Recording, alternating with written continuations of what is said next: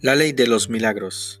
Jesús dijo en Marcos 11, 22, 23, Tened fe en Dios, porque de cierto os digo que cualquiera que dijera este monte, quítate y échate en el mar, y no dudar en su corazón, si no creyere que será hecho lo que dice, lo que diga le será hecho.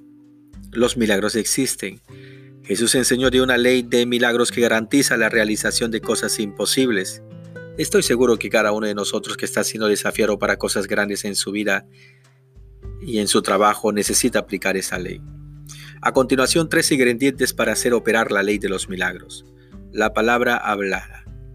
Porque de cierto os digo que cualquiera que dijera a este monte, la palabra hablada en cualquiera de sus formas positiva o negativa siempre tiene el poder de realizar lo que dice. Proverbios 12, 18 revela que las palabras pueden curar como herir. Hay hombres cuyas palabras son como golpes de espada, pero la lengua de los sabios es medicina. Es la razón por la que debemos pensar cuidadosamente en cómo usar las palabras. Jesús la empleó para sanar enfermos, liberar endemoniados, limpiar leprosos, dar vista a los ciegos, hacer oír al sordo, multiplicar los panes, calmar los vientos y la tempestad, así como resucitar a los muertos. El centurión romano cuando mandó llamar a Jesús para sanar a su criado dijo, Señor, no soy digno de que entres bajo mi techo, solamente di la palabra y mi criado sanará. Este centurión reconocía la autoridad del Señor sobre toda enfermedad y dolencia. Reconocía que por su palabra declarar a su criado moribundo sanaría, aun estando a una distancia de kilómetros. Este mismo poder y autoridad de las palabras las tenemos los creyentes. Jesús nos dio el permiso para hablar a toda montaña de dificultad y ordenarle que se quite de nuestro camino y la montaña lo hará.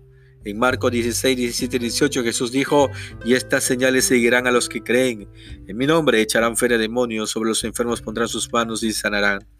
Para echar fuera a los demonios y sanar a los enfermos en su nombre, se necesita hablar la palabra. El milagro está en la boca. La palabra hablara con fe es el primer ingrediente para la operación de la ley de los milagros. No a la duda.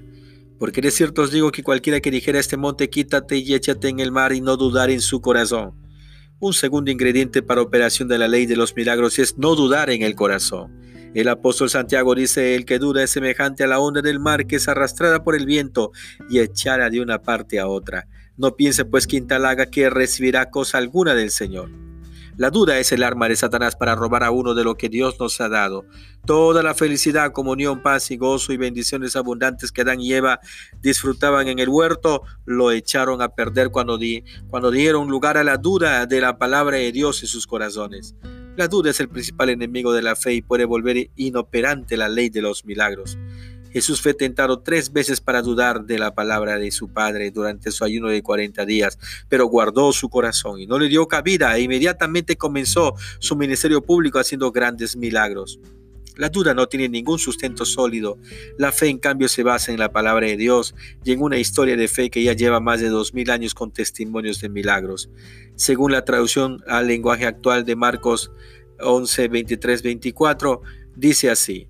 Les aseguro que si tienen confianza y no dudan del poder de Dios, todo lo que pidan en sus oraciones sucederá. Si dijeren a esta montaña, quítate de aquí y échate en el mar, así sucedería. Solo deben creer que ya está hecho lo que han pedido. El perdón que antecede.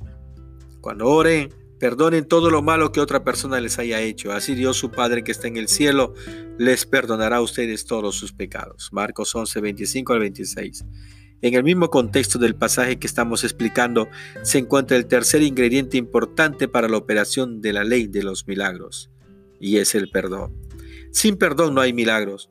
Las amarguras, resentimientos, celos, envidias y cosas por el estilo son impedimentos. Usted no moverá montaña alguna si no perdona en su corazón. Los milagros divinos no consisten solo de palabras de fe, no es magia, emanan de un corazón lleno de perdón y limpio de toda rencilla. Hay una frase de William Shakespeare que dice, el perdón cae como lluvia suave desde el cielo a la tierra, es dos veces bendito, bendice al que lo da y al que lo recibe.